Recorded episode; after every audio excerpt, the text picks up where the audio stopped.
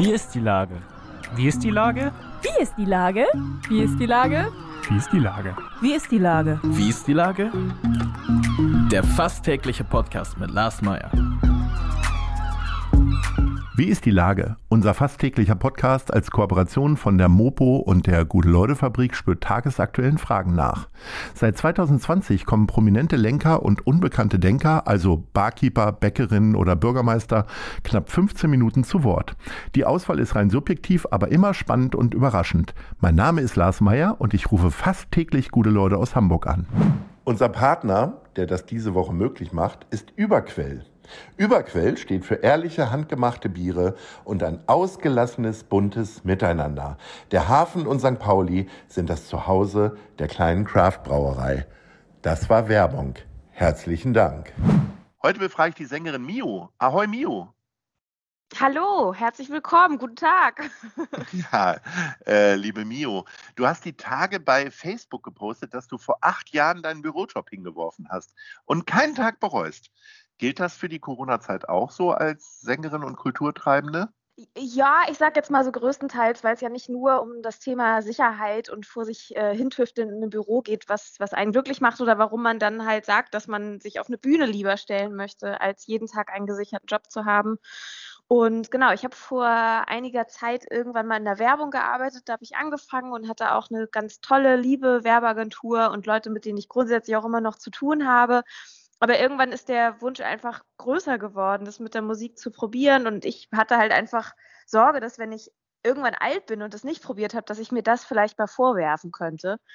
Und äh, dann habe ich damals irgendwann meine Segel sozusagen gesetzt und gesagt, okay, ich probiere es mal aus. Das heißt, das hat eigentlich die ganze Zeit, während du da äh, äh in der Werbeagentur saßt, schon auch so ein bisschen in dir gebrodelt. Ja, hast du ein Gefühl dafür? War das schon von Anfang an, dass du gemerkt hast, du bist ja eigentlich im falschen Film und eigentlich willst du auf die Bühne dauerhaft? Naja, so glaube ich nicht. Also Musik war immer etwas, was mich lange begleitet hat, aber ich konnte mir lange nicht vorstellen, dass man das vielleicht als Beruf machen konnte. Und ich hatte auch in meinem familiären oder persönlichen Umfeld dafür keine Role Models. Also ich kannte keine Leute, die das beruflich gemacht haben. Und deswegen erschien mir das immer ganz weit weg. Aber das war natürlich ein großer Traum. Und irgendwann, als ich so Anfang 20 war, habe ich hier und da mal so ein paar kleine Auftritte gehabt und auch so Coversachen im Angies und so weiter. Und ähm, irgendwann habe ich eine Band gefunden und so weiter und so fort. Und äh, der Rest ist sozusagen Geschichte. Und der Wunsch ist halt einfach immer doller geworden. Und irgendwann bin ich damals auch auf Teilzeit gegangen. Und als dann der Punkt kam, wo auch Teilzeit zu viel Arbeit war, um Musik wirklich richtig zu machen, musste ich eine Entscheidung treffen. Und dann habe ich gesagt, okay, jetzt mache ich das eine sehr gute Entscheidung, wie sich ja im Nachhinein rausstellt. Aber äh, trotzdem, wie viel Mut hast du denn da aufgebracht für dich so auch im Nachhinein? Also manchmal springt man ja auch so relativ naiv in so eine Sache rein, wo man mit sehr viel Leidenschaft dabei ist. War das jetzt mutig am Ende oder war das konsequent? Es war konsequent und eigentlich gar nicht so mutig. Ich bin nämlich selber ein ganz schöner Schisser. also ich habe mir tatsächlich irgendwie schon durchgerechnet, was brauche ich denn so äh, zum Leben und habe wirklich eine ganz schnöde Tabelle aufgesetzt und geguckt, kriege ich mit der Musik überhaupt genug rein, macht das Sinn? Habe auch ein bisschen was angespart, um irgendwie so eine, so eine Durststrecke, die jetzt nicht so groß wäre wie Corona, überbrücken mhm. zu können. Und das war dann, glaube ich, eine solide Basis, um das zu probieren. Und dann musste man auch nicht mehr so viel Angst haben und dann war das Wasser auch nicht so kalt. Und ich glaube, das war auch schon ein Vorteil, dass ich einfach irgendwann meine Stunden reduziert habe in der Agentur und so den Weg schon mal gegangen bin. Also und dann, dann war das nicht mehr so viel, was man dann noch selber hinkriegen musste. Ich glaube, so eine 100-Prozent-Entscheidung von null aufs Ganze zu gehen, das ist natürlich nochmal eine andere Geschichte. Aber ich habe mich so rangetastet und ähm, genau, habe auch viele Selbstständige in meinem Familienumfeld, das dann tatsächlich doch. Und deswegen war mir das so grundsätzlich bekannt und ich hatte nicht so große Angst davor. Und ich glaube, das war auch die richtige Entscheidung, weil ich, glaube ich, einfach jemand bin, der gerne selbstständig arbeitet oder zumindest selbstbestimmt. Fühlt sich das gerade an wie so ein Riesenurlaub, so ein Achtjähriger und du kehrst irgendwann wieder zurück? nee, das ist gar kein Urlaub, weil man sagt doch immer, ähm, mach, mach aus deinem Hobby deinen Job und du arbeitest jeden Tag. Und so ist es im Prinzip auch. Also man kann den Kopf ja gar nicht abstellen, man hat ständig was zu tun und äh, man muss auch tatsächlich eher, wenn man seine Leidenschaft zum Beruf macht, aufpassen, dass man dabei nicht ausbrennt und auch so eine gesunde Work-Life-Balance hat, weil, weil man ständig einfach bei, bei seinem, ich sage jetzt mal, Business ist. Und ich glaube, das geht auch vielen anderen Selbstständigen so, ob das jetzt Kultur ist oder etwas anderes, wofür Leute dann brennen.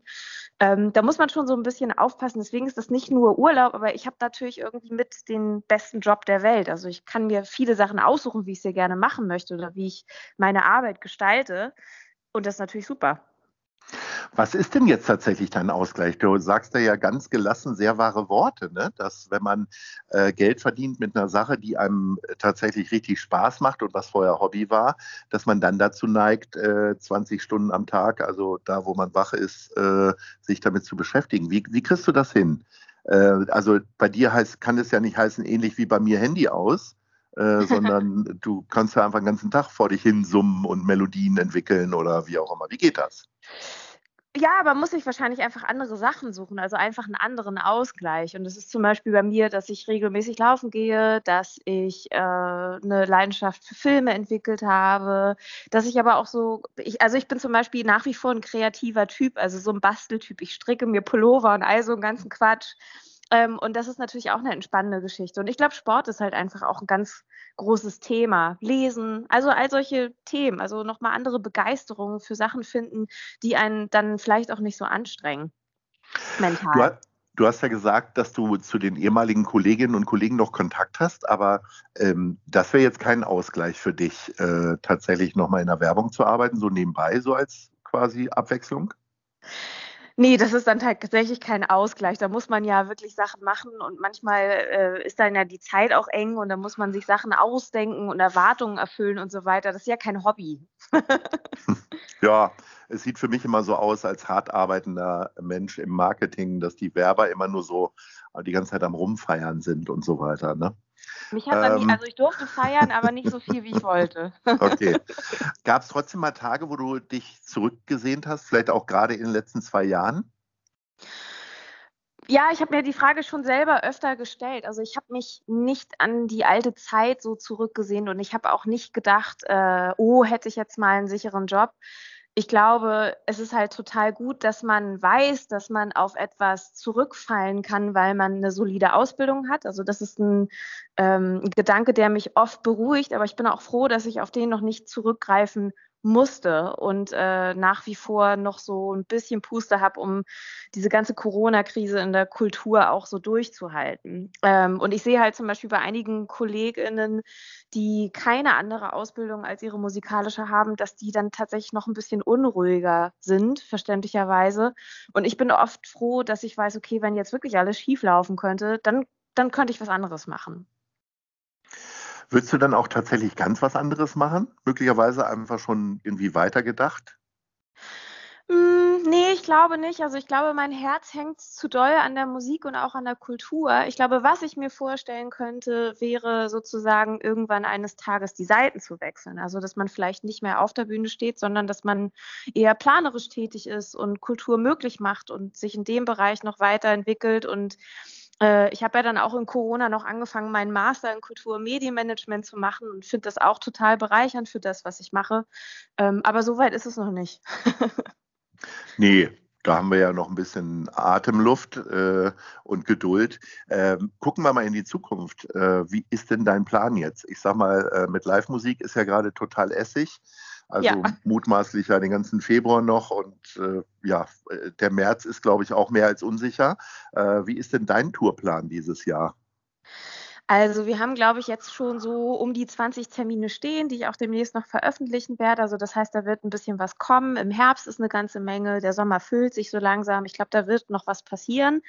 Aber natürlich ist das halt alles sehr vage und auch nervenaufreibend. Und ähm, genau, wo man sich halt umhört und mit den Leuten spricht, ist das natürlich alles äh, schwierig. Und wenn man jetzt im dritten Jahr einer Pandemie ist und sozusagen die dritte Live-Saison miterlebt, die verschoben wird, dann versteht man natürlich auch, dass die Verfügbarkeiten für all diese ganzen Bands und KünstlerInnen einfach immer kleiner werden. Äh, und das macht doch schon Sorge. Da nehme ich, nehme ich mich überhaupt nicht von aus. Ähm, aber ich glaube, da kommen noch ein paar Termine. Wir versuchen uns jetzt erstmal nicht stressen zu lassen und im Zweifel eher neue Sachen zu schreiben für irgendwann. Ähm, aber ja, ich glaube, man muss halt einfach ganz, ganz, ganz doll die Zähne zusammenbeißen im Moment. Wie funktioniert das eigentlich mit dem Schreiben? Also ich stelle mir ja vor, wenn du ähm, irgendwie auf eine Idee kommst und die so ein bisschen ausarbeitest, ich wäre ja einfach viel zu ungeduldig. Ich würde ja eigentlich am liebsten sofort ins Studio springen. Wie ist das bei dir? Sammelst du erstmal so zehn Songideen und dann geht's ins Studio oder wie läuft das? Das ist ganz unterschiedlich, aber das Tolle zum Thema Studio ist ja, dass mittlerweile viele Musiker ihr Studio so ein bisschen zu Hause haben und im Computer und das habe ich auch. Das heißt, wenn ich eine Idee habe und ich habe auch eine Idee, wie das klingen könnte, wie eine Gitarre klingen könnte, wie das Klavier dazu klingen soll oder so, dann kann man sowas schon ganz schnell aufnehmen und hat äh, wirklich so eine, so eine Skizze, die und Demo, die sofort nach was Tollem klingt. Und das mache ich zum Beispiel ganz oft. Also ich nehme mir so Skizzen auf und da ist noch gar nicht groß Gesang drauf, sondern sondern das ist halt eher, ich sage jetzt mal so eine Art Vibe oder so eine Art Gefühl. Und äh, dann haben Songwriter in der Regel eigentlich alle so eine Art Notizbuch, wo sie alles Mögliche immer so aufschreiben, was denen mal so über den Weg läuft. Und irgendwann ist das wie so ein Puzzlespiel, dass vielleicht die eine Songidee oder der eine Klang, der eine Akkord zu dem Puzzleteil aus dem Notizbuch passt. Und was ich tatsächlich gerne mache, ist, dass ich mich äh, mit so mit Bandmusikern und ein paar Co-Produzenten gerne mal zusammenpacke, weil ich die Erfahrung gemacht habe, dass Songs eher besser werden, wenn jemand noch eine andere Idee dazu bringt oder halt eben die Verbindung zwischen den beiden Puzzleteilen sieht. Verrückt. Aber ja. ähm, also das Schreiben macht ja glücklich, was aber definitiv natürlich auch sehr glücklich macht, ist Essen. Und deswegen kommen wir zu unserer Top 3. Ich habe mir nämlich überlegt, äh, du könntest mir ja mal sagen, wo du am liebsten Nudeln essen gehst. Also du bist ja eine Pasta-Freundin, sage ich mal. Ähm, erzähl mal, was deine Top 3 ist. Also bei Platz 3 angefangen. Ja, also ich halte das wie Sophia Loren, die ja mal gesagt hat, everything you see I owe to pasta. ähm, und Platz drei ist das La Vela in der großen Elfstraße. Da habe ich vor längerer Zeit, aber ich habe eben sogar nochmal auf die Speisekarte geguckt, Papadelle mit ähm, Wildschwein-Ragout gegessen und das war einfach unfassbar gut. Und aktuell haben die Papadelle mit äh, Salsiccia-Ragout, das ist bestimmt genauso gut. Oh, das mag ich ja. Ich bin ja mit Wild, bin ich ja nicht so, aber Salsiccia äh, ich weiß nicht, ich habe es morgens noch nicht gegessen, könnte ich aber ständig essen eigentlich. Ja. ja. Sehr gut. Platz zwei. Platz zwei wäre die Bolognese im Cuneo in der Davidstraße. Ja. Die finde ich unangefochten gut. Und die isst du dann nach Auftritten? Also da kann man ja auch gut Danach, hingehen, ja. ne? die, also genau, das muss man. Kennst du wahrscheinlich noch aus deinen Zeiten im Angies, ne? Ja, ja, also das ist ein Musiker-Tipp. Also äh, gehaltvolles Essen auf jeden Fall nach dem mhm. Auftritt. Ja, sehr gut.